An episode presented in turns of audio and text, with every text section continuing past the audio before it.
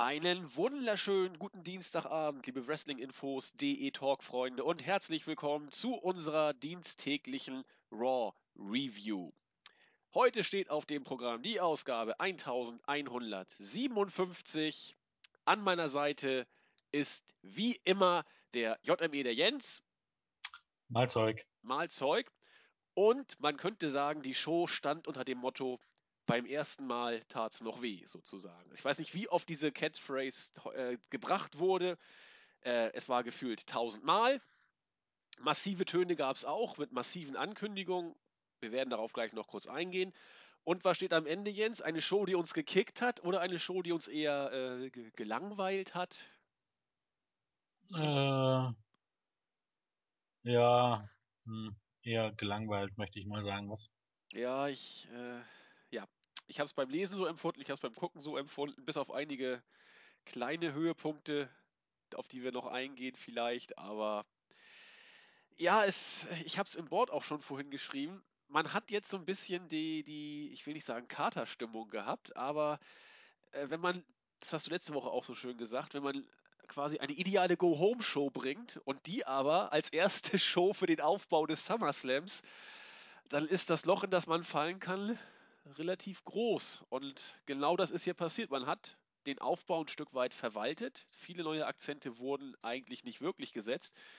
Aber die Protagonisten des SummerSlams äh, waren nicht mal dabei. Und das ist eben die Krux, wenn man Teilzeitworker hat und die in den Main Event steckt und noch drei, vier Wochen zu gehen hat, um den SummerSlam aufzubauen. Nun gut, wir wollen trotzdem die Show für euch reviewen und Jens und ich haben uns vorgenommen, heute wirklich ein bisschen flotter durchzukommen. Mal gucken, ob es uns gelingt. Jens, was vorweg schicken, sonst lege ich gleich los. Nö, nö, immer los. Immer los, immer los. Ja, wir fangen an mit dem, was uns äh, quasi abging, diese Ausgabe, nämlich mit einem Rückblick auf die letzte Woche. Insbesondere der massive Brawl zwischen dem Undertaker und äh, Brock Lesnar.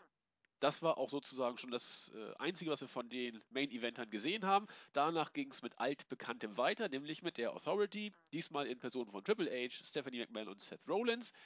Hunter hat massive Ankündigungen gemacht, weil der SummerSlam eine massive Veranstaltung ist. Massive Töne habe ich eben schon gesagt. Die Alten unter euch werden euch noch dran, sich noch daran erinnern können. Die große, das große Statement war, es wird vier Stunden lang gehen. Jens, SummerSlam vier Stunden, wie will man das denn voll machen? Keine Ahnung, mit, mit dem üblichen Quatsch, möchte ich mal behaupten. ja, aber vier Stunden, also, da ist die Pre-Show noch nicht mal drin. Aber der Pre-Show passiert ja eh nichts. Nee, eben, aber die kommt noch dazu, also fünf. Ich, ich weiß nicht. Ja, die Pre-Show schaut ist selber dran schuld. Das ist richtig. So sage, aber Vielleicht macht man ja Äh. vier Stunden und dann eine halbe Stunde früher Schluss. ja, keine Ahnung, ich bin da jetzt auch kein großer Fan davon. Also, ähm, als ob es noch nicht genug Übersättigung gibt, muss ich jetzt auch noch vier Stunden SummerSlam bringen. Ja. Freu dich drauf, eine Bonusstunde mehr, Jens. Na ja, mal sehen. Ich meine, man muss mal. das ja, man muss das ja eigentlich nur so legen, dass, äh, also ich meine jetzt, WWE möchte das ja nur so legen, dass man sich die erste Stunde schenken kann. Na gut, mal wird ja gucken. wahrscheinlich nicht werden, also zumindest nicht so berechenbar. Nein, das glaube ich auch nicht. Mal sehen, in zwei Jahren ist der SummerSlam dann fünfstündig und irgendwann geht er den ganzen Tag. Ja. Wir werden es noch erleben. Und Nun gut. Dann achtstündig. genau, WrestleMania achtstündig plus zwei Stunden Pre-Show.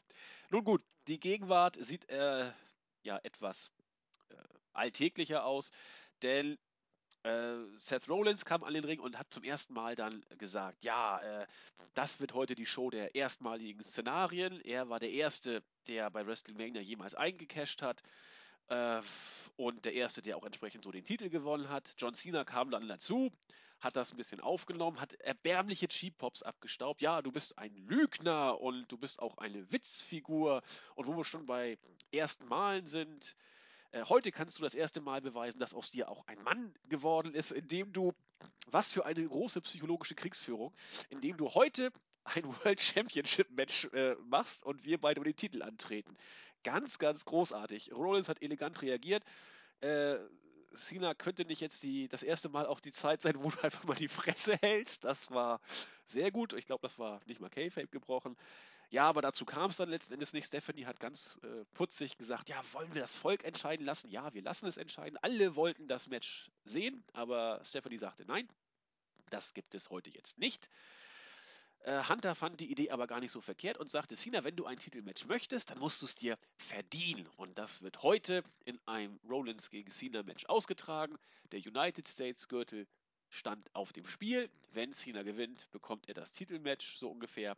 Und damit war auch schon klar, wie die Ausgabe letzten Endes ausgehen würde. Ja, das war's eigentlich. Das war das Opening-Segment. Jens. Äh, ja, viel Gelaber, nichts dahinter. Äh, so möchte, keine Ahnung. Äh, es war ein bisschen wieder ein Rückfall in gewohnte Zeiten, wenn man so sagen möchte, nachdem jetzt die nächsten Wochen nicht ganz so. Also gut, die letzten Wochen fingen auch immer mit einer Promo an, komisch, äh, natürlich, aber ähm, die waren nicht ganz so 0815. Äh, wir halten eine lange Authority-Promo, in der nicht viel gesagt wird, wenn man so möchte. Äh, naja, ne? Naja, ne.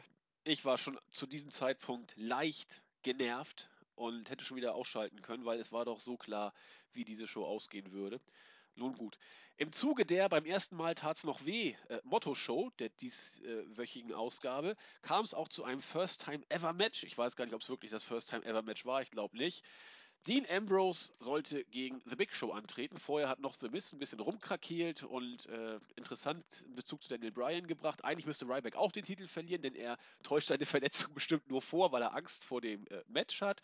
Er selbst äh, sei jetzt Super Miss, denn er hat auch den Elbow Drop von Big Show aus der letzten Woche überlebt. Das gelingt nur Superhelden. Nun denn, er hat wieder co-kommentiert und ein bisschen rumkrakeelt, wie man es von ihm kennt. Währenddessen durfte Big Show das machen, was er äh, meistens macht, nämlich dafür sorgen, dass junge Talente für ihn ein Stück weit den Job machen, beziehungsweise dass er nicht den Job für sie macht, denn er hat gegen Dean Ambrose gewonnen, nachdem er im Match ordentlich ausgeteilt hat. Zwei Chokeslams, ein Spear äh, und der Knockout-Punch, nachdem Ambrose den, ich glaube, den zweiten oder dritten Tofi ansetzen wollte. Knockout-Punch ins Gesicht im Flug. Ambrose lag draußen, hat sich nochmal versucht aufzurappeln, hat aber nicht geklappt. Countout-Sieg für Big Show. Wenn man es nicht wenn es nicht so traurig wäre, müsste man sagen, eigentlich alles wie gehabt. Aber äh, der moralische Sieger war wieder Dean Ambrose. Das Zitat werde ich nicht vergessen. Look who's standing at the end. Also man versucht Ambrose hier zum Superstar der Herzen aufzubauen. Ich weiß nicht, was äh, Big Show davor hatte. Sollte das ein Spear werden oder ein Schubser? Auf jeden Fall äh, auf, auf Slow-Mo ist er äh, losgegangen zuerst, dann pseudomäßig hat er versucht zu sprinten. Ambrose schlich zur Seite und Big Show hüpfte oder was auch immer das war in die Barrikade und war am Boden. Ja, sah jetzt nicht so toll aus, fand ich, aber auch hier gilt zu sagen, was sich durch die Show wieder zieht oder durch die letzten Wochen auch. Big Show als einer der alten Säcke wird wieder stark dargestellt.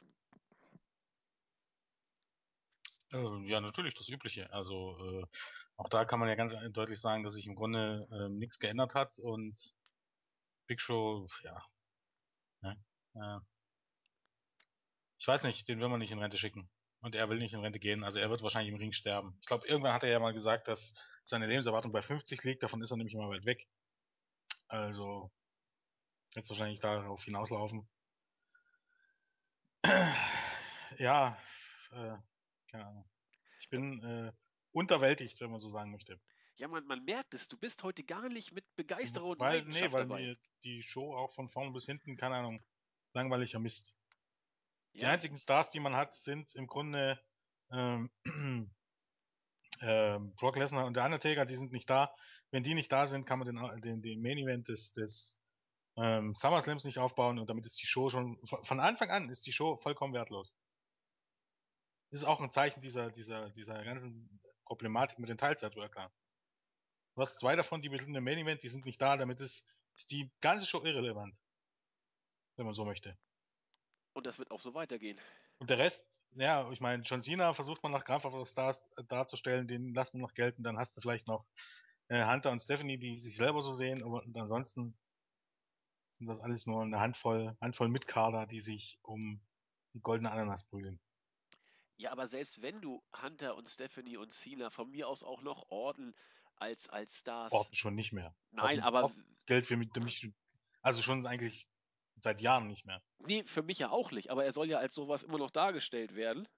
Äh, das ist ja alles auch nichts Neues. Selbst wenn du das als, als äh, Stars durchgehen lassen würdest, das zum äh, größten SummerSlam aller Zeiten als Aufbau zu nehmen, das, das ist doch alles äh, fünfmal aufgekochter Teebeutel. Das, das Ja, ich meine, das mit diesen, das mit diesen größten SummerSlam aller Zeiten, das ist, das so ähnlich wie mit der größten WrestleMania aller Zeiten. Das ist bla bla bla. Jede Show ist immer die größte aller Zeiten und die beste aller Zeiten. klar, das ist, das ist Ja, mir, ist mir hat sich schon das ja schon bewusst. erledigt. aber es Das ist, ist nicht immer. der größte SummerSlam aller Zeiten. Nein, aber es ist ein Big Three-Event. Es es gibt auch keine Peripherie-Event mehr. Es gibt WrestleMania und es gibt einen Rest. Der SummerSlam und der Royal Rumble sind noch ein bisschen größer, aber Ja, genau. ansonsten Big Three kannst du da nicht sagen. Es ist, es dreht sich bei diesem Pay-Per-View letztendlich alles um ein Match. Und das zeigt schon, dass man das zweitgrößte Match hier bei dieser Show am Ende schon vorweggenommen hat. Genau. Ja. Ja, da kommt Hype auf. Und wie gesagt, Dean Ambrose vor einer Weile noch ähm, äh, im Titelgeschehen. Mittlerweile gewinnt er eigentlich kein Match mehr, auch wenn es hier nur per Countout war. Aber in Anbetracht dessen, dass er ausgezählt wurde nach dem KO-Punch, ähm, tut das gar nicht die Sache. Das ist genauso wie ein Pinfall. Also macht keinen Unterschied. Er hat ganz klar verloren und nicht, dass er zufällig durch Countout verloren hat oder irgendwas, sondern ganz klar und deutlich, wenn man so möchte, durch einen erzwungenen Countout. Dementsprechend ist es Boogie und ja, ähm, irgendjemand glaubt immer noch, dass Big, dass Big Show irgendjemand ist, der, der auch nur irgendein, keine Ahnung, irgendein Cent der Company einbringt. Und deshalb wird er immer wieder hart gepusht und niemand weiß warum. Und vor allen Dingen ohne Angriff von außen. Man muss Ja, sagen, vor allem ähm, turnt er mittlerweile, eigentlich- ist es, glaub, mittlerweile glaube ich tatsächlich schon, dass er im Skript hat, dass es auch ein Running Gag ist. Dass er mittlerweile, mittlerweile einfach mehrmals pro Woche turnt.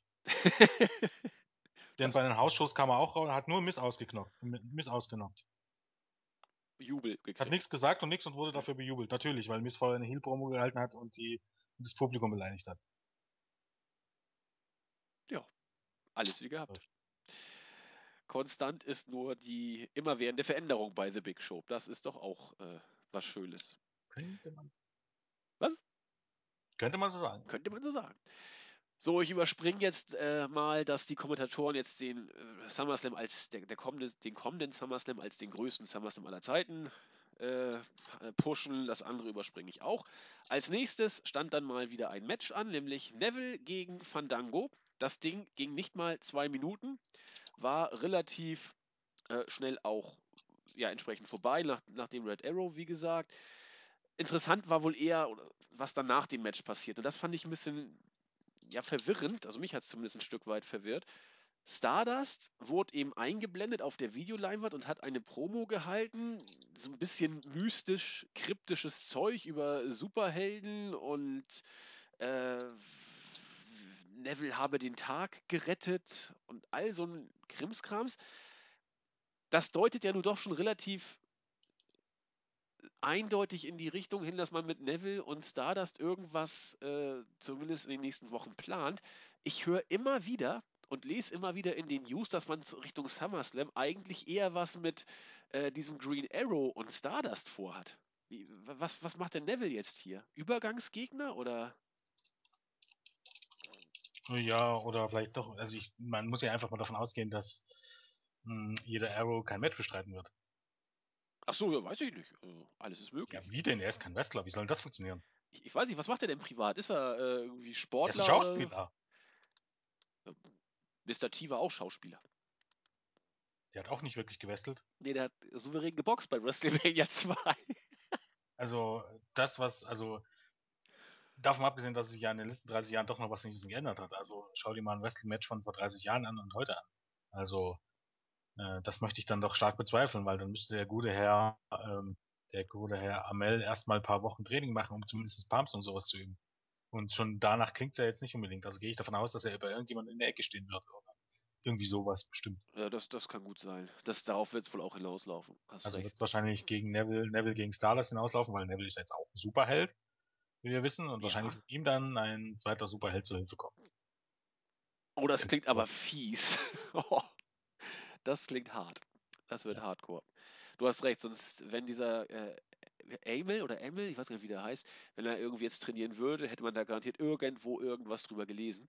Und äh, in diesem Licht wird das bestimmt darauf hinauslaufen, was du gerade gesagt hast. Damit bin ich da auch wieder etwas schlauer.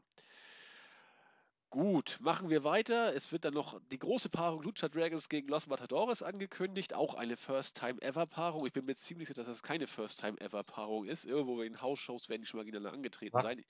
was meinst du jetzt? Dragons gegen Matadores? Das ist doch kein First-Time-Ever-Match. Hm, ja, als, also als einzelnes Take-Team-Match weiß ich gar nicht. Könnt, könnte sein. Okay, ich weiß es Ich nicht weiß, jetzt.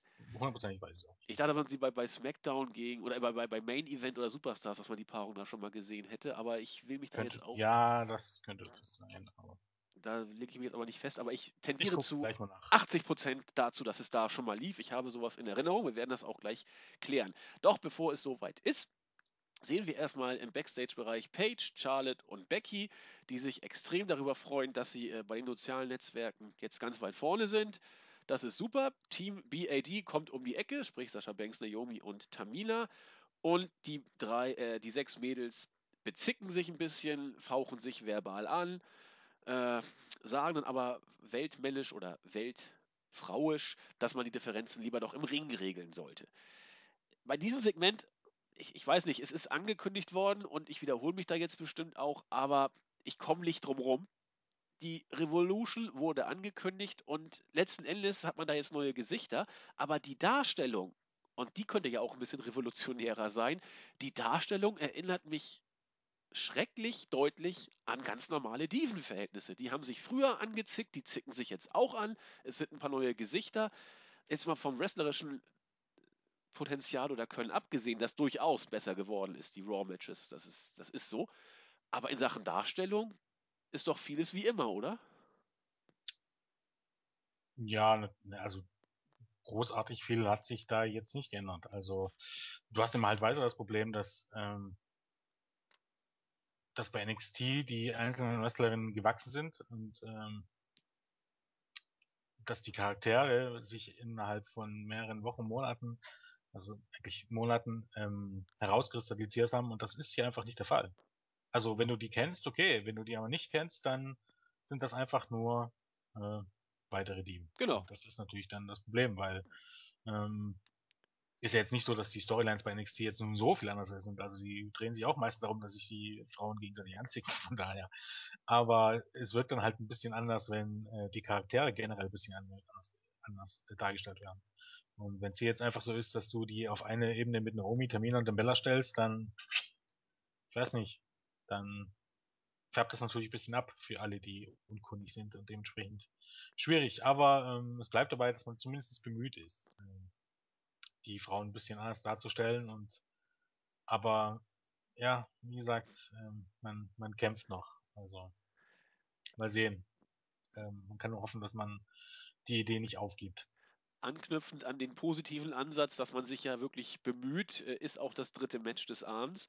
Sascha Banks hat gegen Page gewonnen. Das Ding ging 14 Minuten und äh, war auch hier für, für Main-Roster-Verhältnisse ein richtig klasse Match. Also das, das, das war von vorne bis hinten gut geworkt. Ich bleibe dabei, auch da waren einige Botches drin, die, das ist eben nicht ganz zu vermeiden.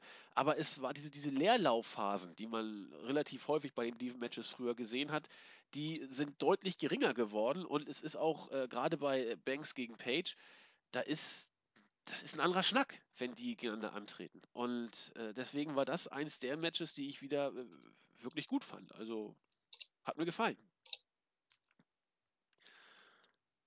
Äh, ja, natürlich. Ähm, das Match war gut und ähm, hatten wir so auch noch nicht und es gab genügend Zeit. Wie gesagt, es wäre alles noch wesentlich besser, wenn da nicht immer Naomi und Tamina und Charlotte und Becky rumstehen würden. Ähm, wenn du die einfach alle als Einzelkämpfer hättest und die lange Matches bestreiten würden, wäre das um Klassen besser. Ähm, bin ich zumindest der Meinung. So wirkt das einfach nur. Ich kann mich zum Beispiel an Sasha Banks, Naomi und Tamina nicht gewöhnen. Also für mich vollkommen deplatziert diese diese diese Paarung. Ähm, ich keine Ahnung, ich kann da auch nicht viel Gutes dran lassen. Ich finde das ganz, ganz furchtbar. Ähm, und dadurch, dass die immer mit dabei sind und dass man äh, dann auch immer diese Take-Team-Matches hat und so, ich weiß nicht, schon da hat man irgendwie so von Anfang an schon die Bremse reingehauen. Kann ich, kann ich nachvollziehen. Davon äh, abgesehen war das Match auch natürlich gut, aber ähm, ja, naja. Übrigens äh, gab es das Lucha Rings gegen ähm, Los Matadores tatsächlich so sogar beim Main Event und sogar schon bei SmackDown. Ah, weit wollte ich doch gerade Im sagen. Mai, aber bis Mai reicht's nicht. Und bei Superstars gab's das auch schon, also wahrscheinlich, wenn man jetzt weiter guckt, äh, findet man das noch einige Mal öfters. Ähm, Aber ja, auch bei bei nicht. und oft Freeways-Matches und und 4-Way-Matches gab's also mehr als, ja, bei Raw nicht. Das heißt aber nicht First Time Ever. ne? Nee, das ist Aber richtig. Das heißt für mich irgendwie ein bisschen was anderes. Das, das ist richtig. Nein, aber das Motto war First Time Ever und da hat man es versucht, uns so zu verkaufen. Wir haben den Betrug hiermit aufgedeckt. Gut, machen wir weiter mit dem obligatorischen Seifenoper-Segment äh, um Rusev, Summer Rae und Lana. Schlechte Zeiten, schlechte Zeiten, muss man dazu sagen. Zumindest was äh, die Grundausrichtung angeht. Was hier die Details betrifft, musste ich stellenweise, ich, ich, ich bekenne es hiermit, doch ab und zu mal schmunzeln. Mittlerweile ist es für mich so, egal was Rusev macht, ich finde das mittlerweile einfach nur noch großartig. Er kam an den Ring, hat irgendwie was erzählt, dass Summer Rae jetzt äh, an seiner Seite ist und ihn auch gerettet habe und seine Seele gestreichelt und geheilt habe. Das ist doch super. Und weil Frauen eben äh, gehorchen müssen und liegt es an den Männern auch mal Geschenke zu machen. Und das wollte er jetzt machen. Zuerst hat er ihr, wie er sagte, einen sehr hässlichen Hund geschenkt, der sich ständig immer anpinkelt. Daraufhin hat Summer Rae noch mehr mit dem Hund geknuddelt. Und weil er so hässlich ist, nennt er ihn Doc Sigler. Entschuldigung, das war, das war so schlecht, da musste ich einfach schmunzeln. Äh, und dann äh, hat er sich von Scooter inspirieren lassen. Ich bin heute, heute ist mir kein schlechter Spruch zu schade. How much is the fish? Er hat dann äh, ein anderes Geschenk noch rübergebracht, wo ein, ich weiß nicht, was für ein Exemplar das war, ziemlich groß auf jeden Fall, mit einem abgehackten Kopf, wie in einem großartig schlechten Mafia-Film und sagt, ja, ich schenke dir jetzt einen kopflosen Fisch und wie kann er anders heißen als ein anderer hässlicher kalter Fisch? Dieser Fisch heißt Lana. Ja, großartig. Also das war, das war so erbärmlich, da, da gab es äh, Trash-Punkte von mir. Leider kam dann Lana auch noch dazu und hat äh, leicht ins psychologisch gehende Andeutungen gemacht, die sie aber auch dann relativ schnell erklärt hat. Ja, äh, wir haben dich nämlich alle durchschaut, sagt sie. Äh, du willst mich doch nur eifersüchtig machen. Oha, da äh, kochten dann die Emotionen hoch. Lana hat dann erstmal äh, Summer Rae äh, auf den Boden der Tatsachen gekloppt, ihr, äh, ihr Gesicht in den Fisch reingedrückt. Das hat äh, die gute Summer Rae fast zum äh, Kotzen gebracht und hat dann Rusev eine Ohrfeige gegeben, die sich gewaschen hat und ist danach äh, weggegangen. Rusev war wieder mal großartig, denn er hat nicht zurückgeschlagen, ganz gentlemanlike, hat einfach nur dagestanden und sich aufgeregt. Guckt euch mal den SummerSlam 89 an, was Hogan mit Sensational Sherry damals angestellt hat. Man kann also auch anders reagieren. Ja, das war das Segment zwischen Rusev, Summer Rae und Lana. Seid mir nicht böse, ich fand's echt putzig. Ich Jens. weiß nicht, ich nicht so. nicht Nee, komisch. ich bin da einfach drüber hinweg. Ähm, ich weiß nicht. Ähm, drücke ich das jetzt aus? Ich habe eine andere Vorstellung von Wrestling. Du Also ich, mir ist schon bewusst, dass es das schon immer gab, aber ich war noch nie ein Fan davon. Ähm, das Ganze kam mir hier schon nicht mal mehr so wie diese Trash-Veranstaltung, wie dieser schlechte Trash ähm, rüber, der so manchmal war, sondern das war hier ein bisschen wieder wie Kinder-TV, wenn man so möchte. genau. Und einfach nicht meine Art von Wrestling. Ich brauche das nicht, ich will das nicht sehen. Ähm, ich habe das Ganze jetzt schon über. Ähm, mir ist es vollkommen egal, ob es irgendwann ein Match zwischen Rusev und Ziggler geben wird. Es gab mal eine Zeit, da hätte ich, da hätte ich das äh, Match ungesehen genommen, in der Hoffnung, dass äh, Rusev einfach Ziggler crushen darf. Mittlerweile bin ich es aber absolut über. Also das hat jetzt einfach eine Stufe von Trash und ähm, und äh, Müll-TV erreicht, ähm, wo mir nur noch Skippen bleibt, um ehrlich zu sein. Ich stimme dir da auch hundertprozentig zu. Und das, das ist auch alles total daneben. Aber ich finde, Rusev bringt das.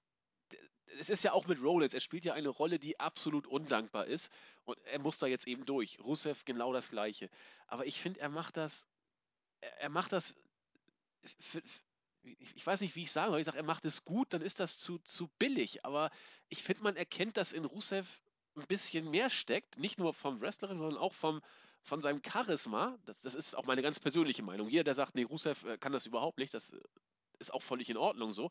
Aber ich finde gerade in so einem Schrott, wo man eigentlich nur verlieren kann, wenn man so dargestellt wird, blinkt bei Rusev, finde ich, irgendwie doch ein bisschen mehr durch als dieses blöde russische oder bulgarische Barbaren-Gimmick. Ich finde, man kann aus Rusev ein bisschen mehr machen und da stehe ich auch vielleicht mit alleine, aber ich finde gerade in solchen Mistsegmenten, wo man eigentlich nur verlieren kann, blitzt das bei ihm ab und zu durch. Das ist das Einzige, was ich daran positiv finde, an diesem Unfug. Ja, das kann man aber tatsächlich alles drehen und wenn du willst, natürlich stimmt das, aber man könnte auch sagen, okay, wenn du dir, wenn du in solchen Kacksegmenten glänzt, dann wirst du weiter in Kacksegmente äh, gesteckt. Oder es öffnet die Tür für mehr beschissene äh, Gimmicks für Rusev. Ja, leider. Ähm, ich meine, es ist unwahrscheinlich, dass Rusev über Jahre hinweg äh, als der böse Bulgare, der als Zusammenhaut gepusht worden wäre. Also das ist äh, zweifelsfrei richtig, aber ich meine, ähm, er hat jetzt natürlich die Chance, dadurch, dass er ein bisschen, bisschen vielseitiger wirkt, die Chance, ähm, dass er irgendwann mal ein anderes gutes Gimmick bekommt und dass er wirklich die Chance bekommt, ähm, auch mit dem anderen Gimmick irgendwann mal zu glänzen. Aber ich meine, also da, äh, so gesehen hat er tatsächlich einen Vorteil schon gegenüber zum Beispiel Leuten wie, wie äh, Wladimir Koslov, der nun mal äh, nicht dieses Talent hatte und der für den nach dem Monster-Gimmick dann nur noch Comedy-Scheiße kam weil er eben einfach zu nichts anderes gebraucht, zu gebrauchen war, wenn man jetzt mal ehrlich ist. Ja. Ähm, ja, mal sehen, wo es mit Rusev hingeht. Aber wie gesagt, ähm, für mich hat man ihn tatsächlich dann nach der Fehde gegen John Cena erfolgreich gekillt. Also danach kam im Grunde nichts mehr. Was für ihn irgendwie ein bisschen, wo er sagen könnte, für ihn ging es noch mehr bergauf oder irgendwas, sondern es ging von ihm äh, ab da steil bergab. Ja, und ich befürchte auch, dass es für ihn in der Tat vielleicht doch nicht nach oben gehen könnte. Das ist eher so ein bisschen Tragik. Denn es steckt was in ihm, aber es wird gerade nach der Darstellung, wie du schon sagtest, für ihn unglaublich schwer, jetzt als halbwegs ernstzunehmender, bedrohlicher Worker wieder dargestellt zu werden, weil er macht sich ja ein Stück weit jede Woche zum Horst. Und ja, äh, das, das ist, Kostov ist ein super Beispiel. Der ist nachher als Comedy-Geek verreckt. Und wenn man nicht aufpasst, kann das mit Rusev genauso passieren. Und deswegen steckt in meiner vorhin dargestellten Freude auch in der Tat ein, ein Stück weit Galgenhumor mit drin. Rusev ist auf dem besten Wege, in die Geek-Parade sich einzureihen. Das, das ist leider so. In der Tat. Da würde ich tatsächlich so sagen, da ist er längst angekommen. Da, ja, wenn man nicht schon sagen müsste, er ist schon längst da angekommen. Ja. Danke, danke, Sina. Das war damals das Ende für ihn. Gut, auch ein bisschen Tragik, wenn man sagen möchte, könnte im vierten Match stecken. Denn wir haben die Lucha Dragons gesehen, die gegen die Los Matadores gewonnen haben. An, an und für sich ist das eine Paarung, die eh schon keinen interessiert. Die, die Crowd war relativ gelangweilt. Es ist, ein, es ist ein bisschen schade, weil das Match war aus meiner Sicht durchaus kurzweilig. Die, die haben also diesen, diesen Lucha-Style im, im Rahmen dessen, was bei WWE möglich ist, flott aufs Parkett gebracht. Ähm, das hat auch für mich gut ausgesehen. Das war ein wirklich kurzweiliges, ordentliches Match. Leider war der Fokus eher bei den Primetime-Players, insbesondere auf, auf Titus O'Neill, der da am Kommentatorenpult seine Sprüche gemacht hat, und auf dem Geek-Auftritt von, von New Day. Ich, ich bin New Day-Fan, ich bin da leider nicht mehr objektiv. Äh, was ich auch putzig fand, Real Dead of the Year soll, soll Kofi wohl gewesen sein. Die hüpften dann da irgendwie an die Gegend oder äh, zum, zum Ring. Daraufhin äh, ist Titus und, äh, wie heißt denn sein Kollege, äh, Darren Young sind dann aufgestanden. Das hat wohl irgendein von den Matadoren so abgelenkt, dass äh, man eingerollt werden konnte. Und dann war das Match vorbei. Wie gesagt, äh, schade.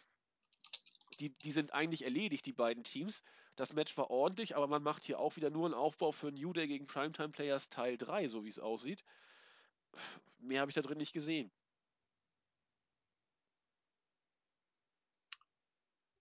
Ja, ähm, wie gesagt, das wird irgendwie auf ein Multi-Tag-Team-Match hinauslaufen, Primetime Players, also vermutlich Primetime Players gegen New Day, gegen Lucha Dragons, gegen Los Matadores. Ähm, ist dann halt, wenn dir nichts mehr anderes einfällt.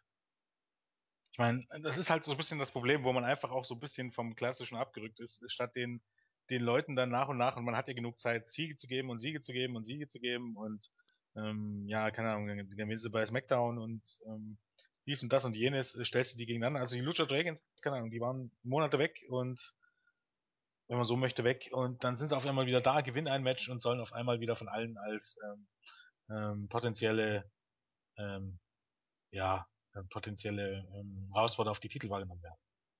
Die Realität ist aber, dass ich weiß gar nicht, wann, wann ihr letzter Sieg bei einer Main Show zurückliegt, aber das wird wohl auch mittlerweile fast Monate her sein. Ich guck gerade mal, okay, 29. Juni bei Raw. Aber das war allerdings irgendwie so ein Eight-Man-Take-Match, aber ähm, ja, keine Ahnung, das ist halt, ähm, ist halt typisches WWE Take Team Booking irgendwie. Ja, vor allem, es, es klappt ja auch nicht. Ich meine, Lucha Dragons, wenn du vergleichst, wie over sie zu Anfang waren im Main Roster und was jetzt davon übrig geblieben ist, die Reaktionen sind auch deutlich geringer geworden. Und wen wundert's, nach, nach dem, was du da gerade auch ausgeführt hast. Das, das ist, ja, ist ein bisschen schade. Ich meine, die Matadores sind eh durch. Also das, das sind Geeks vor dem Herrn und das, das Wort darf man ja auch nicht sagen, genauso wie Jobber darf man nicht sagen, habe ich jetzt letztens in der Brian und Winnie Show gelernt. Carpenter oder wie haben sie das genannt? Das ist auch ja. wurscht. Genau. Ähm, ja, insofern war es, wie gesagt, ein ordentliches Match, äh, hat nur keinen interessiert und es war auch, wie gesagt, absolut nur Mittel zum Zweck für, für das, was eigentlich neben dem Ring passiert ist.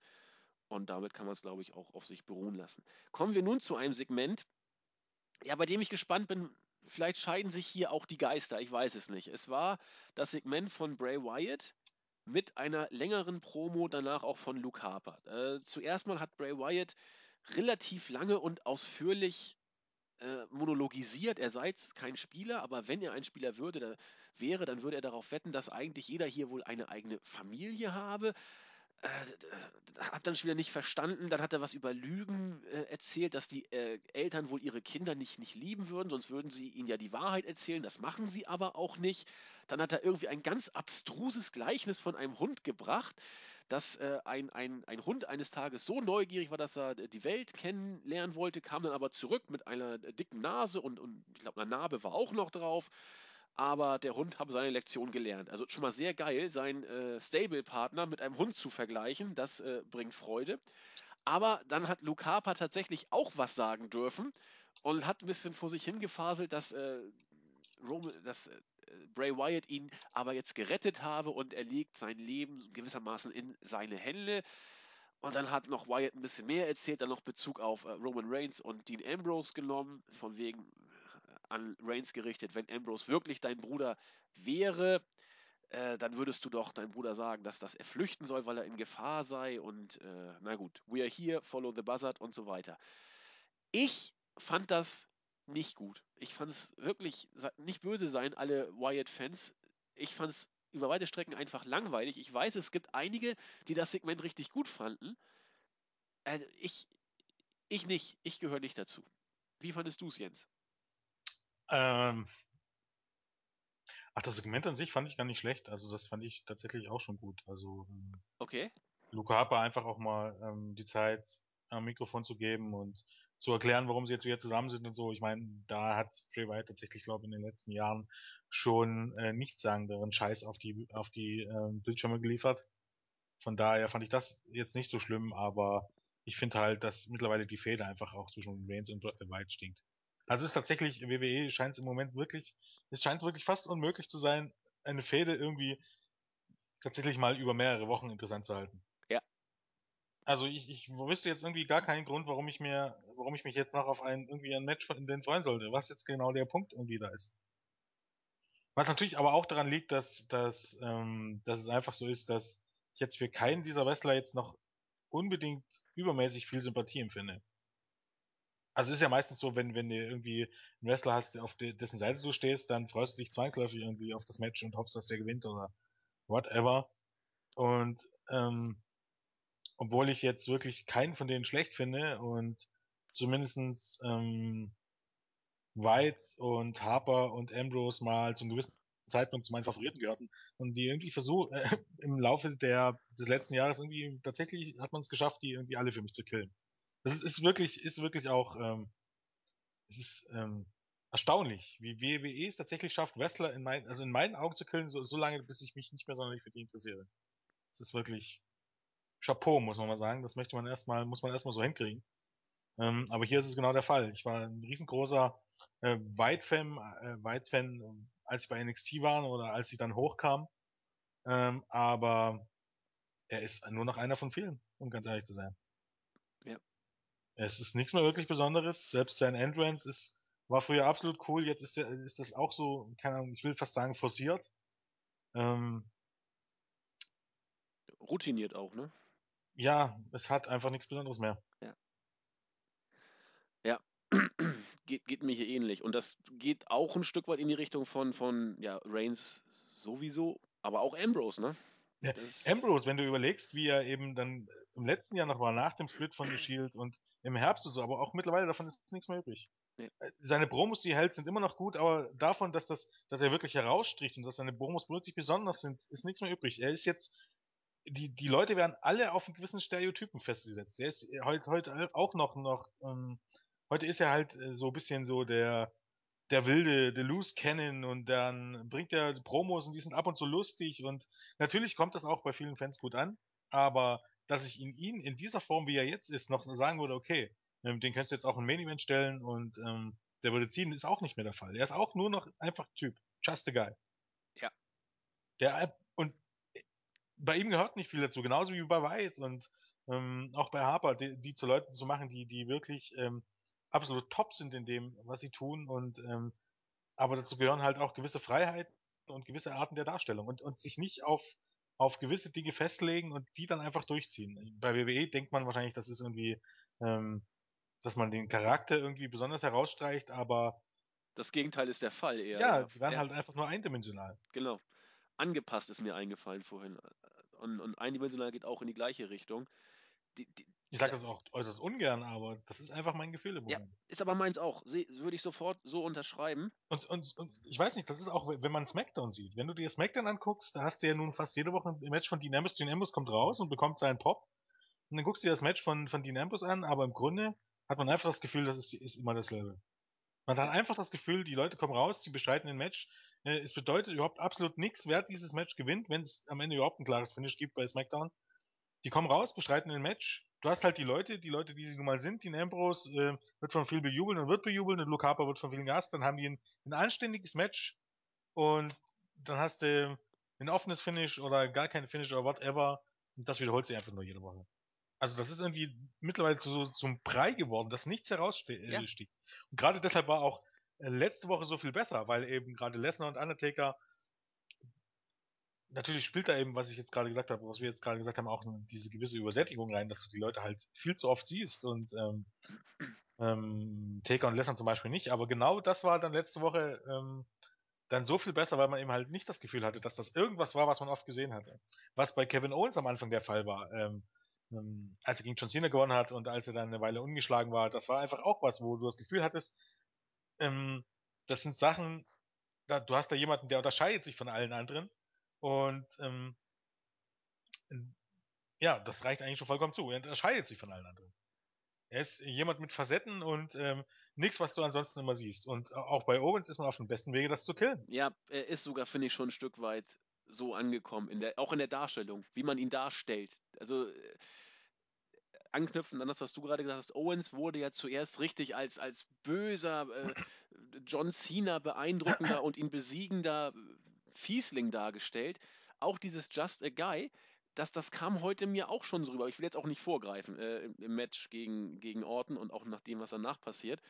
Äh, er ist ein Stück weit deutlich auf den Boden geholt worden und, und auch eingenordet worden. Ich will nicht sagen, äh, Ne, er sticht einfach nicht mehr heraus. nee, genau, er ist in Ja, diesem Einheitsbrei mit drin. Und genau, genau das ist ein Problem. Also, äh, um jetzt mal abzuschweifen, ähm, ich habe am Freitag ähm, den Ring of Honor IPV geguckt und da war wieder ein Match von Dalton Castle. Ich glaube, du hast ja das Video schon mal gesehen, oder? Welches meinst du?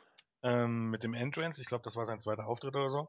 Ja. Ist egal, kann ich dann nochmal posten. Aber auf jeden Fall, das ist ein gutes Beispiel. Ich weiß, dass es viele WWE-Fans gibt, die den Typen hassen würden. Ähm, genauso wie es viele Typen gab, die Adam Rose von Anfang an gehasst haben, ähm, selbst als er noch bei NXT war oder gerade von NXT hochgekommen sind. Von wegen, äh, der ist ja schwul und bla bla bla. Aber egal, wo Dalton Castle in den letzten Wochen oder Monaten aufgetreten ist, ist es gibt kein einziges Show, wo der dabei war, wo es nicht hieß, dass ähm, die Zuschauer absolut steil auf ihn gegangen sind. Hm.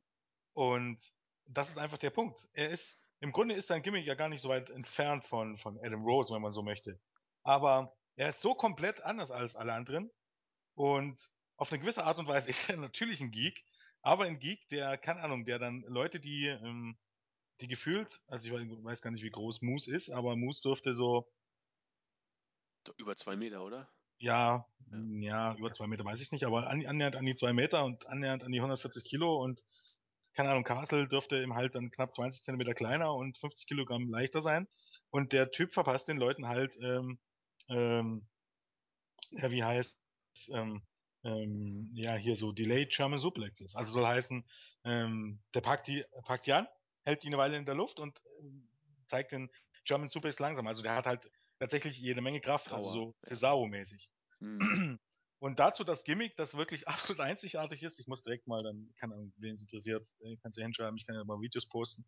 Äh, das ist absolut großartig und ähm, das hat auch tatsächlich dazu geführt, dass der innerhalb von wenigen Wochen, also der Macher hat das Gimmick ja nur schon ein paar Jahre, aber tatsächlich zu einem meiner Lieblingswester geworden ist. Weil egal wo der ankommt, der ist was Besonderes und der sticht absolut heraus.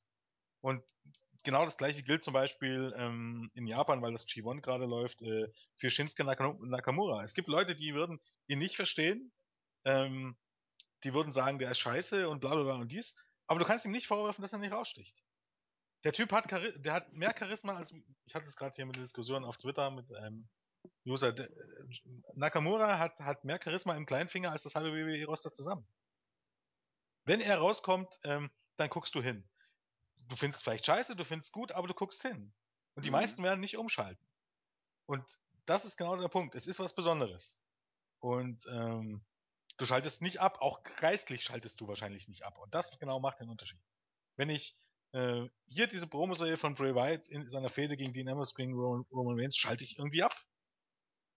Ja. Ich guck's mir an und es ist jetzt nicht, nicht störend. Ich wollte es vielleicht nicht, nicht, nicht den TV abschalten oder umschalten. Aber es ist jetzt nicht so, dass mich das irgendwie bannt. Und das ist ein Problem. Für ja. WWE. Weniger für mich. Aber ja. Ja, finde ich ein sehr, sehr gutes Beispiel. Ein anderes Beispiel vielleicht, das äh, kommt auch aus Ring of Honor, äh, korrigiere mich, wenn, wenn ich jetzt vielleicht irgendwie nicht mehr ganz up to date bin. So oft gucke ich Ring of Honor ja auch nicht. Aber äh, was auch die Under- oder Midcard oder sogar in die Undercard runtergehend betrifft, ähm, Cedric Alexander, der ist ja auch, äh, fing an bei Ring of Honor vor eineinhalb Jahren ungefähr als äh, großes junges Talent, stand dann immer auf dem Sprung, hat es aber irgendwie nie so richtig darstellungsmäßig geschafft und dümpelte dann so in der Under- bis Midcard rum und hat dann meines Erachtens vor, vor was ich, zwei, drei Monaten irgendwie dann den Turn gemacht und taucht jetzt in den Cards immer mal wieder auf und gewinnt ab und zu auch mal. Alexander ist kein, kein Top-Card-Worker oder sowas in der Art. Aber, und das ist eben das, was Jens und ich immer wieder auch letzte Woche mit dem Geek-Counter gemacht haben, er ist eben kein Geek, sondern er ist ein, ein mehr oder weniger ernstzunehmender Worker, bei, für den man sich jetzt auch wieder auf lange Sicht, das macht man ja über, über, über, Wochen, über Monate, macht man solche Charakterentwicklungen bei den Workern ja auch, den man jetzt durch den Heel-Turn versucht, wieder ein bisschen Profil zu geben. Und er wirkt eben nicht vollkommen verbrannt, auf mich auf jeden Fall nicht, vollkommen verbrannt wie ein Adam Rose oder wie alle anderen Geeks, die wir letztens äh, aufgeführt haben. So kann man eine Liga auch interessanter gestalten, unabhängig von den Charakteren, die Jens gerade dargestellt hat, die einen einfach interessieren. Man macht seine Worker einfach nicht schlecht. Und das geht WWE ja auch völlig ab seit ja, ziemlich langer Zeit. Ja. Gut, äh, machen wir weiter. Äh, Divas Revolution, zweiter Teil im fünften Match des Abends. Diesmal gab es ein Tag Team Match. Charlotte und Becky Lynch gewannen gegen äh, Team Bella, was aber nicht aus Nikki und Brie Bella bestand, sondern aus Nikki Bella und Alicia Fox. Ja, das Match war deutlich kürzer. Ich fand es auch jetzt nicht so stark wie das erste Match, aber immerhin, die Dieven kriegen mittlerweile zwei Matches pro Show, das ist doch schön. Was mich einfach wirklich, ja, nervt ist das falsche Wort, was, was mich vorne und hinten nicht begeistert, ist dieses mädchenmäßige Rumgehampel von Paige, Becky Lynch und Charlotte, wenn sie ein Match gewonnen haben. Das wirkt aufgesetzt, das wirkt hühnermäßig, das wirkt kleinkindisch. Meine persönliche Auffassung, wer es mag, ist ja auch gut, aber hat mir jetzt nicht viel gegeben. Das Match war ja, solide. Jens? Ähm, ja, wie gesagt, äh, man bemüht sich, was die Damen an, angeht und ähm, Ich weiß nicht, diese Take Team Matches sind für mich meistens zwangsläufig nicht so gut. Ja. Ja, sehe ich auch so. Weil- Ja, wie schlecht war es, wie gesagt, auf, auf gar keinen Fall, aber ja, mein Nikki Bella und Alicia Fox sind immer noch Nikki Bella und Alicia Fox und ähm, diesen Take Team Matches fehlt am Ende des Tages auch immer einfach das Besondere, um dann wirklich dann mit dem richtig guten Singles Match mitzuhalten. Und von daher, ähm, ja, bemüht, aber wirklich nicht ganz so gut wie Ja, e- eher, eher Richtung Füller als, als richtig gutes Match, aber Ja. wir haben es auch das schon deutlich schlimmer gesehen. In diesem Sinne, wir bleiben klar. bei bemüht. Ne? Gut, dann wurde Tough Enough mal wieder in den Fokus gerückt. Äh, Die Ratings im TV sind immer noch alles andere als berauschend. Ich glaube, USA Network äh, hat, der, hat der Sendung schon gefühlt die rote Karte gegeben mittlerweile. Das läuft überhaupt nicht so. Ich glaube, man ist auch unter eine Million mittlerweile gerutscht, was, was die Ratings angeht. Das ist alles äh, nicht so toll. Jetzt wurde auch noch Patrick eliminiert, wer immer das ist. Keine Ahnung, ich kann da nicht mitreden. Dafür durften wir erleben, wie äh, Big Show Jobs ausgeteilt hat. Das ist doch auch schön. Nächste Woche kommt Team BAD zu Besuch. Tolle Sache. Die Ratings werden jetzt bestimmt nach oben gehen. Willst du was dazu sagen, Jens? Sonst gehe ich gleich weiter. Nö. Nö. Gut, dann gehe ich weiter. Jetzt kommt ein First-Time-Ever-Match, das auch äh, ganz sicher ein solches First-Time-Ever-Match war. Ich war vor der Show ein Stück weit gehypt auf Kevin Owens gegen Randy Orton, habe aber da irgendwie schon befürchtet, na, das äh, könnte auch nach hinten losgehen. Und ja, also, wie soll ich sagen?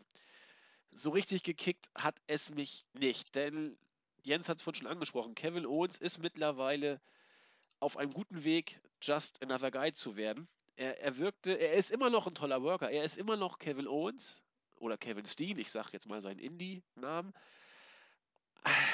Der konnte auch äh, Seamus nichts retten, dass er Randy Orton ein Randy Borton tatsächlich auch genannt hat. Aber elfeinhalb Minuten und, und wie das Match auch, wie es gezeigt wurde. Ich meine, Randy Orton hat das Ding gewonnen via DQ und nachdem eben Seamus einen, einen Bro-Kick ihm verpasst hat, als die beiden außerhalb des Rings gerade zugange waren. Aber was, was mich hier eben so nachhaltig beeindruckt hat, Randy Orton hat dieses Match verloren, als er gerade sowas, äh, das, dieses Match gewonnen durch die Q, als er gerade sowas von am Drücker mal wieder war. Und hier sah es nicht so aus, dass da irgendwie ein gleichmäßig, gleichwertiges Match gegen Ende war, wo dann irgendwie Seamus aus Spaß irgendwie eine Show gemacht hat. Wieder, wie bei Big Show und auch bei Cena, was nachher noch kommt, Orton war hier der dominante Face, der auch als großes Publikums äh, Superstar-Gesicht dargestellt werden sollte. Und Owens, man hat das Momentum, das er hatte, echt ein Stück weit, ja, ich will nicht sagen gekillt, aber es, es, es gefällt mir einfach nicht. Auch was danach noch passierte, dass nachher noch äh, Gebrawle war, Cesaro kam dazu und wollte dann äh, Orton retten, als äh, Seamus und äh, Owens ihn auseinandergenommen haben. Äh, dass dann nachher am Ende der Triumphierende nach einer Pop-Up-Powerbomb auch Kevin Owens war, hat das alles für mich nicht so richtig ins äh, smartmarkig rechte Licht wieder rücken können. Owens workt derzeit noch in der oberen Midcard. Ich meine, Orton, Seamus, da gibt es äh, Schlimmeres, aber das ist eben, ich weiß nicht, Jens, oder sehe ich das jetzt falsch? Ich, ich, ich bin sehr, sehr skeptisch im Moment, was Owens angeht. Ja, er ist nur noch einer von vielen. Ja, Also genau. von dem, was von den ersten Wochen, es war schon im Laufe der Cena-Fehde, also schon mit der ersten Niederlage, dass man gemerkt hat, dass es, ähm, ich will jetzt nicht sagen bergab geht, aber dass es nicht mehr ganz so lief wie in den ersten Wochen und mittlerweile ist er nur noch einer von vielen. Ja. Wie gesagt, ähm, seine Bilanz im Main-Roster dürfte jetzt auch mittlerweile eindeutig negativ sein, was schon viel aussagt darüber, dass er mal als dominanter Heel gestartet ist und mittlerweile, ja, ist er halt ein ganz normaler WWE-Heel, ähm, der die meisten seiner Matches verliert. Ähm, und sei es nur durch Auszählen oder DQ. DQ. Und ja, das ist halt, das ist halt WWE. Wenn, wenn das das Ziel ist, dass man einfach keine Stars haben möchte, dann ist man darin ganz gut, muss man sagen. Aber ich weiß nicht, ob das das Ziel ist. Das ist halt das Problem, was? Ich, ich glaube, man hat Owens ein Stück weit erstmal aufs Abstellgleis gepackt. Derzeit sieht er für mich aus wie ein weiteres John Cena-Opfer. Wyatt hat sich nicht wirklich erholt. Rusev hat sich nicht erholt und ich bin bei Owens derzeit auch vorsichtig. Na, wie, wie letzte Woche schon gesagt, die Ehre der Mitkader. Ja, ja, genau. Es gibt keine Stars, das ist einfach so. Es gibt keine Stars und dementsprechend plätschert's dahin. Und ich, ich sag dir auch jetzt, ähm, ich, ich prophezeie, so gesehen, viele dieser Wrestling-Fans, die jetzt im, oh, nehmen wir jetzt mal Deutschland als Beispiel, die jetzt im letzten Jahr oder seit April dazugekommen sind, seitdem WWE Friedhülle läuft, werden keine fünf Jahre Wrestling-Fans sein. Jo, gehe ich mit. In zwei, drei Jahren sind die das satt. Ja. Weil es absolut keinen Reiz mehr ausübt. Weil es auch nicht mehr den Reiz hat, der uns irgendwann mal gefesselt hat. Und das hat nichts damit zu tun, dass, dass man älter geworden ist sowas, oder irgendwie sowas anderes, sondern ähm, es ist oft nur einfach nur noch ein Brei und oft sind die Shows einfach immer nur gleich. Ja. Und ähm, darüber sieht man eben halt dann doch gerne zu, hinweg, wenn man schon ein eingefleischter Fan ist und wenn, das, wenn man das schon viele Jahre ist, dann ist alles gut, aber ich weiß einfach nicht, ob da so die neuen Fans sich das, weil, wie gesagt, wie, wie, wie viele Jahre äh, schaust du dir jetzt schon Randy Orton an? Und egal wem du dann hochholst oder neu dazu holst, am Ende des Tages ähm, erreicht keiner dieser Leute ans ansatzweise dieses Level. Ja, auch kein Seth Rollins, kein Dean Ambrose, kein Roman Reigns. Und bei Roman Reigns liegt es nicht daran, dass man es nicht versucht hat.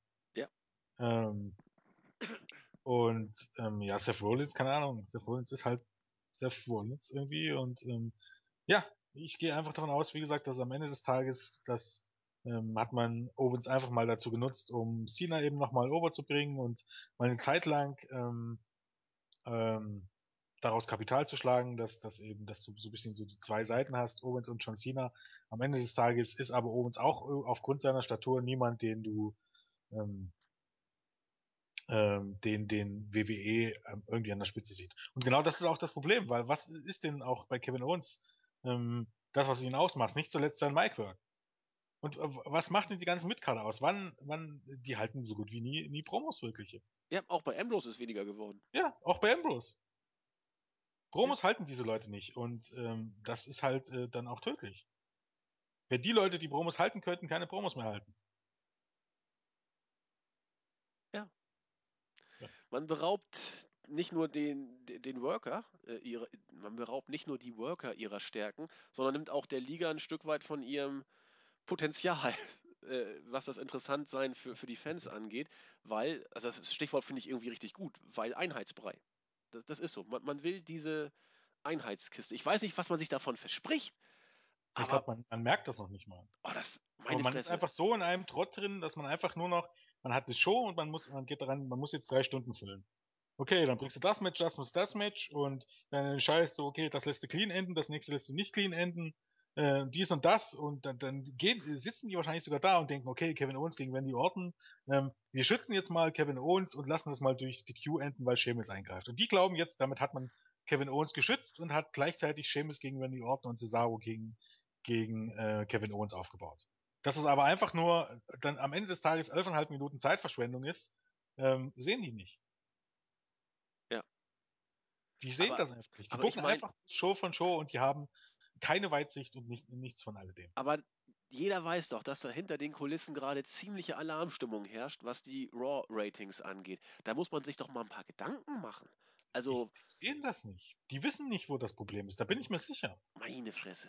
Und, und da gibt's ja auch noch, noch, noch ganz andere Dinge, wo- wo, sich wirklich auch Leute, die sich so schon seit Jahrzehnten damit beschäftigen, fragen, okay, wa- warum, warum ist das jetzt passiert? Warum machen die das? Und es hat niemand eine Antwort drauf. Und Oh stellenweise ist es dann auch tatsächlich so, dass, ähm, ja, es gibt für WWE dann auch immer nur die, dieses, ähm, diese gewissen Sachen, also die Raw-Ratings sind unten, okay, jetzt bringen wir Hunter und, und Stephanie zurück, dann wird's gut und John Cena stecken wir wieder ins, ins Geschehen um den World-Titel und alles wird gut. Das sind auch die einzigen Antworten, die man hat. Man hinterfragt sich auch nicht, was wirklich schief läuft. Und wenn, wenn du jetzt, keine Ahnung, ein Segment hättest mit, mit Kevin Owens und ähm, du willst die in den nächsten Wochen dort wieder reinstellen und wirst dich dann wundern, warum, warum die Segmente nicht mehr so ziehen wie am Anfang, wird es auch heißen, ja, wir haben es ja gewusst, Kevin Owens zieht nicht. Das ist was damit zu tun hat, wie man ihn jetzt wochenlang dargestellt hat. Auf die Idee würde man nicht kommen. Mhm. Man sieht es einfach nicht. Also letztendlich ist es schon tatsächlich so, dass dort sehr, sehr viele unfähige Leute sitzen. Auch so ein gutes Beispiel. Was ja, was ja einfach ähm, auch zeigt, wie, wie vollkommen surreal alles ist. Ich weiß nicht, du guckst ja kein NXT, oder? Vor Mhm, paar nicht so. Wochen war es mal so, ähm, da, hast du, da gab es diese, diese Finn Balor Videos, Finn Balor Videos und da hat es da auch ein Video, wo Triple H so großartig erzählt hat. Triple H, der ja Allwissende, der ja weiß, was, wie es läuft im Wrestling und so, hat dann Finn Balor erzählt, dass bei WWE schaut mal bei Promos, bei Backstage-Promos nicht in die Kamera. Weil wir drehen nämlich einen Film. Weißt du? Was jetzt schon vollkommen surreal ist, weil ja. ähm, ne, Kontakt mit den Zuschauern, also du schaust sie an, beziehungsweise ähm, dein Gegner ist praktisch die Kamera und du, du hältst in Richtung deines Gegners eine Promo, das ist ja die eine Sache. Aber zu sagen, okay, bei Backstage-Promos schaust du nicht in die Kamera und deshalb scha schauen die alle ins Leere, musst du mal hingucken. Die Wrestler schauen alle ins Leere. Nun kommt's aber.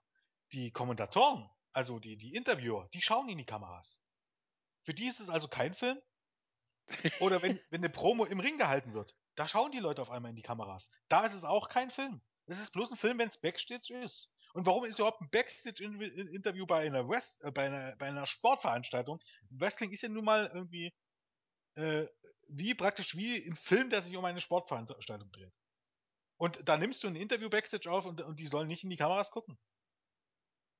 Also, wo du einfach so sagst, man glaubt selbst Ahnung davon zu haben. In diesem Fall Hunter. Weißt du? Und Ja. ja, wir drehen einen Film und das ist es nicht. Und aber in der, in, in der gleichen Show siehst du noch, wie, wie, wie sehr die das, das alles nur Möchtegern sind.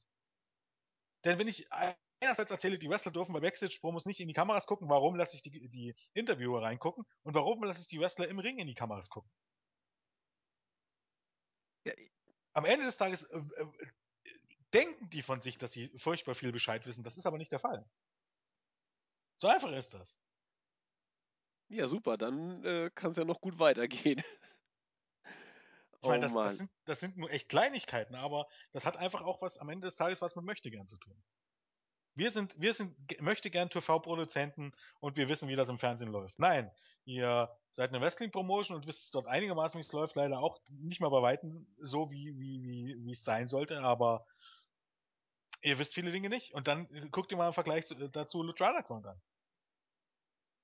Es ist nicht nur so, dass die, die, die, diese, diese, diese Sache, die für Filme und TV-Serien, dass die das besser machen, weil die kommen nun mal aus Hollywood. Das sind nun mal äh, TV-Leute und, und Kinoleute. Sondern die machen auch das, was für eine Wrestling-Promotion typisch ist, machen die besser. Großartig bei der letzten Ausgabe letzte Woche, da gibt's jetzt den, ähm, den ähm, äh, Gift of the Gods Championship. Das ist im Grunde sowas wie Money in the Bank. Also man hat vorher sieben Medaillons ausgefochten und ähm, diese Medaillons gehören in einen Gürtel und der Gürtel wird jetzt, ich glaube, in einem äh, Seven-Way-Match ähm, bei Ultima Lucha ähm, ausgefochten und da ist es einfach so, der, der diesen Gürtel hält, hat die Chance, den World Champion um ein Titelmatch herauszufordern. Also im Grunde wie Mr. Money in the Bank. Mhm.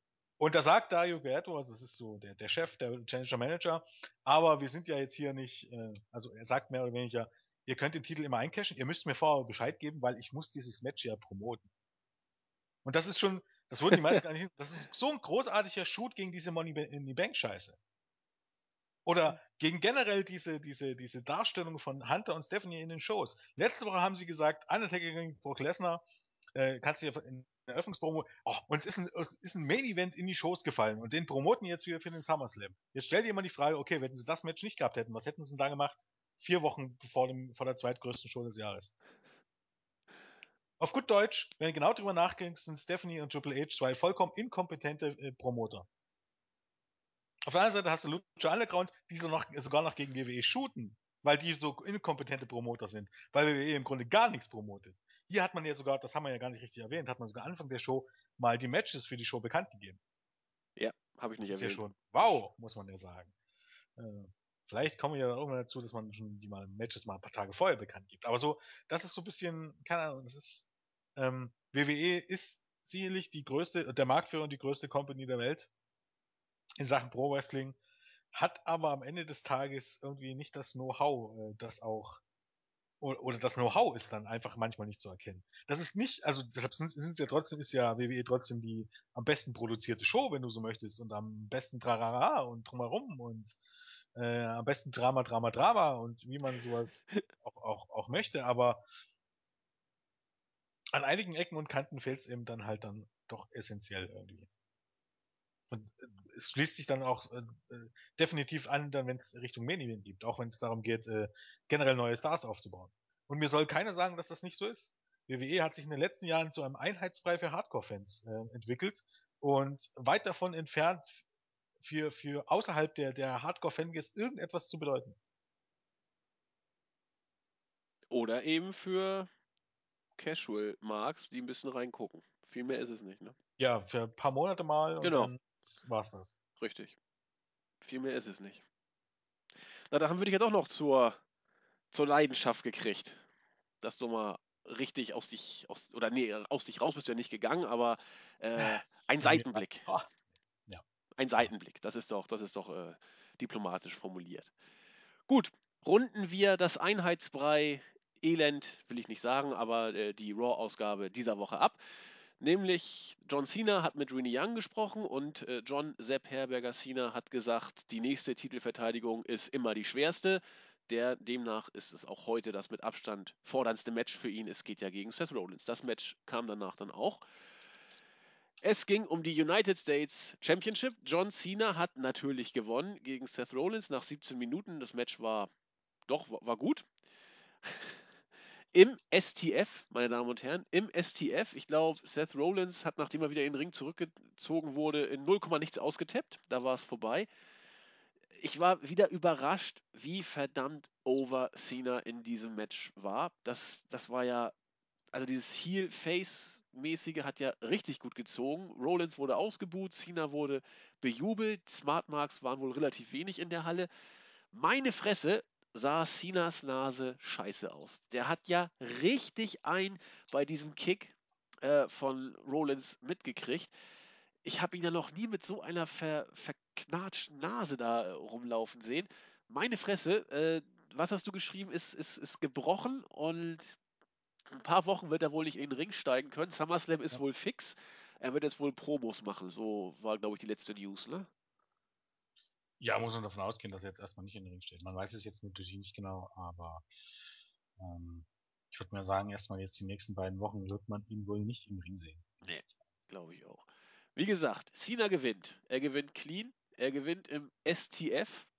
Und das ist unser Second Main Event für den SummerSlam. Ja, natürlich. Ich meine, hat da jetzt noch irgendwie was anderes erwartet nach letzter Woche? Ich weiß gar nicht. Ich hatte immer das Gefühl, dass einige denken, da ändert sich jetzt noch irgendwas und das wird nicht Cena gegen Rollins. Verstehe Ja. nicht. Das ist doch das doch jetzt. Ist das eigentlich offiziell bestätigt worden? Ich weiß das gar nicht. Ja, ich glaube nicht, aber Nee, gibt's aber- da jetzt noch Zweifel? Ich meine, auch bestätigt worden ist es bisher nicht, aber ich bin mir da auch, ich bin auch sicher, dass Cena das Match gewinnt. Randy Van Daniels, kleine äh, in Richtung deiner Person nochmal, ich äh, nehme die Wette an. Ich bin mir ganz, ganz sicher, dass John Cena, egal unter welchen Umständen, nach dem SummerSlam World Heavyweight Champion sein wird. Das, das muss, musst du jetzt auch machen. Also geht ja gar nicht. Wenn Cena die Ratings retten soll, muss er Champion werden. Geht nicht. Ja. Jens, das war Raw. Ja, das war Raw, ne? Ähm, ich kann mich nicht mal über Cena so groß aufregen, weil es einfach zu offensichtlich war, was passieren würde. Ja, natürlich. Ich meine, was gibt's da jetzt auch noch äh, aufzuregen? Ähm, das Ding ist halt, halt einfach, warum ich dann hier dieses Match ähm, dann auch durch Aufgabe. Also das ist eine typische Darstellung von Seth Rollins und man merkt auch nicht, was das Problem ist. Man merkt nicht, dass das Problem ist, wenn man jetzt, wenn man jetzt wirklich sagt, ist die die schlechten Quoten macht man an Rollins fest. Man merkt nicht, dass, dass das Problem ist ähm, daran, wie man Rollins tatsächlich darstellt. Ähm, du kannst dieses Match hier enden lassen, aber warum dann nicht, indem irgendjemand Rollins ablenkt oder keine Ahnung oder ähm, und von mir du- nur durch ein Video oder Video von Kane oder irgendwas und so mal die Fehler andeutest oder dass John Cena einfach äh, per Einroller gewinnt oder irgend so ein Kack ist, er muss aufgeben. Und so baust du ein World Title Match auf. Selbst ich gehe jetzt auch davon aus, dass äh, Cena vielleicht jetzt nicht den Titel bei SummerSlam gewinnen wird. Also ich hoffe es jetzt einfach mal. Aber du kannst doch total knicken, dass der Rollins gegen John Cena klar gewinnt. Nein, natürlich nicht. Das kannst du doch vollkommen vergessen. Ähm, du hast jetzt halt den Teaser, dass Seth Rollins gegen John Cena keine Chance hat, was ja vorher schon jedem klar war, wenn man so möchte. Ähm, er hat hier klar durch Aufgabe verloren. Das ist eigentlich das deutlichste aller Finishes. Es gibt kein deutlicheres, wenn man so möchte. Ähm, äh, ja, und das ist jetzt der Aufbau für SummerSlam und der läuft genau darauf hinaus, äh, zu sagen, okay, kauft euch den SummerSlam oder guckt den SummerSlam, dort wird John Cena den Titel gewinnen. Das ist ja jetzt der Hook, wenn man so möchte. Und äh, Cena wird dann, wenn es gut kommt, nicht den Titel gewinnen oder gewinnt den Titel erst recht, man weiß es nicht genau. Und ähm, ja, es ist halt bezeichnend irgendwie. Ähm, grundsätzlich spricht es nicht dagegen, auch bei, im, im World-Title-Geschehen und bei den Midcards macht man es ja ohnehin immer, ähm, mal so ein Titelmatch aufzubauen, in dem der Herausforderer gegen den Champion gewinnt. Aber das muss jetzt nicht unbedingt sein, wenn es um John Cena geht und das muss nicht unbedingt sein, wenn es um den SummerSlam Main Event geht. Ähm, ich verstehe es nicht. Äh, warum man nicht einfach dieses Match, was es jetzt auch nicht das erste Mal gab, sondern die Fehde gab es erst Ende, Anfang, Ende des letzten Jahres, Anfang diesen Jahres, warum man nicht einfach äh, ohne Konfrontation mehr oder weniger in dieses Match jetzt geht. Warum man dieses Match jetzt zeigen muss und auch 17 Minuten lang. Das will mir nicht in den Kopf, um ehrlich zu sein. Nee. Und da sage ich wieder, WWE ist absolut unfähig. Man promotet also nur die Tatsache oder nur den, den Hook, dass John Cena beim SummerSlam den Titel gewinnen soll und nicht die Tatsache, dass das ein Match ein, ein richtig gutes Match wird, weil ein richtig gutes Match habe ich jetzt schon gesehen, dafür brauche ich jetzt kein Geld zahlen. Da sind wir wieder beim Thema, WWE ist unfähig dazu, was zu promoten. Daran anknüpfend noch, ich habe mal geguckt, wir haben noch drei Raw-Ausgaben bis zum SummerSlam. Was willst du jetzt denn noch machen? Wie, wie willst, was willst du noch in die Shows packen? Ja, Eigentlich ja, ist doch alles gesagt. Promos. Ne, das Match steht ja noch nicht fest, das wird man jetzt nächste Woche festmachen oder irgend sowas. Ja, super. Und wieder dann? halt eine Promo und bla bla bla bla bla bla. Aber ich meine, es ist doch mehr oder weniger, so viel steht doch schon fest. Rusev und Sigler werden irgendwie miteinander was zu tun kriegen. Äh, Stardust gegen Neville offensichtlich. Die, die Wyatts in irgendeiner Form mit Sting und, und irgendwie in der Richtung wird da auch was kommen. Es, es kommt ja nicht mehr viel Neues. Es geht ja eigentlich nur noch um das Verwalten dessen, was bei der ersten Raw-Ausgabe nach Battleground äh, angesetzt wurde. Wie du sagtest damals, die perfekte Go-Home-Show man muss sie doch jetzt irgendwie bis zum SummerSlam irgendwie hinschleppen. Also so richtig groß was passieren. Ich befürchte, da wird nicht mehr viel passieren an, an neuen Facetten oder neuen Gesichtspunkten. Ich habe ein ganz blödes Gefühl für die kommenden drei Ausgaben. So gut die letzten Wochen auch waren, aber ich, ich weiß nicht, wie man da Stimmung reinkriegen soll in den Laden jetzt. Ah. Damit sind wir trotzdem durch, Jens. Gott sei Dank. Äh, grüßen. Hast du was zu grüßen? Ich habe heute einiges. Dann würde ich anfangen. Äh, mir fällt gerade nichts ein. Fangen wir an. Ich fange an. Ich grüße zuallererst That Damn Good. Jetzt endlich mal. Ich habe äh, gegen ihn eine Wette verloren und zweimal wollte ich es schon gesagt haben. Er hat prognostiziert, dass der Undertaker bei Battleground eingreifen würde. Ich habe gesagt, auf gar keinen Fall. Boing, die Wette habe ich verloren. Deswegen hiermit herzliche Grüße und äh, du hast recht gehabt. Ich grüße The Wall 13. Sorry, du weißt schon warum. Dann grüße ich Kapitalismus. Nichts für ungut. Äh, Marin H027, der hat letzte Woche sehr nett gepostet. Alan Smithy, weil er vom Merp-Counter letzte Woche sehr begeistert war. Und Wursti, bei dem Namen muss man einfach gegrüßt werden. Das waren meine Grüße für diese Woche. Ist dir was eingefallen? Nö. Ich glaube, du hast da einen besseren Überblick. Äh, gut, mit einem Raw-begeisterten Jens und einem äh, immer begeisterten äh, Andreas würde ich sagen, beenden wir diese Review für heute. Wünschen euch eine wunderschöne Woche und ja, bis zum nächsten Mal. Ne? Tschüss.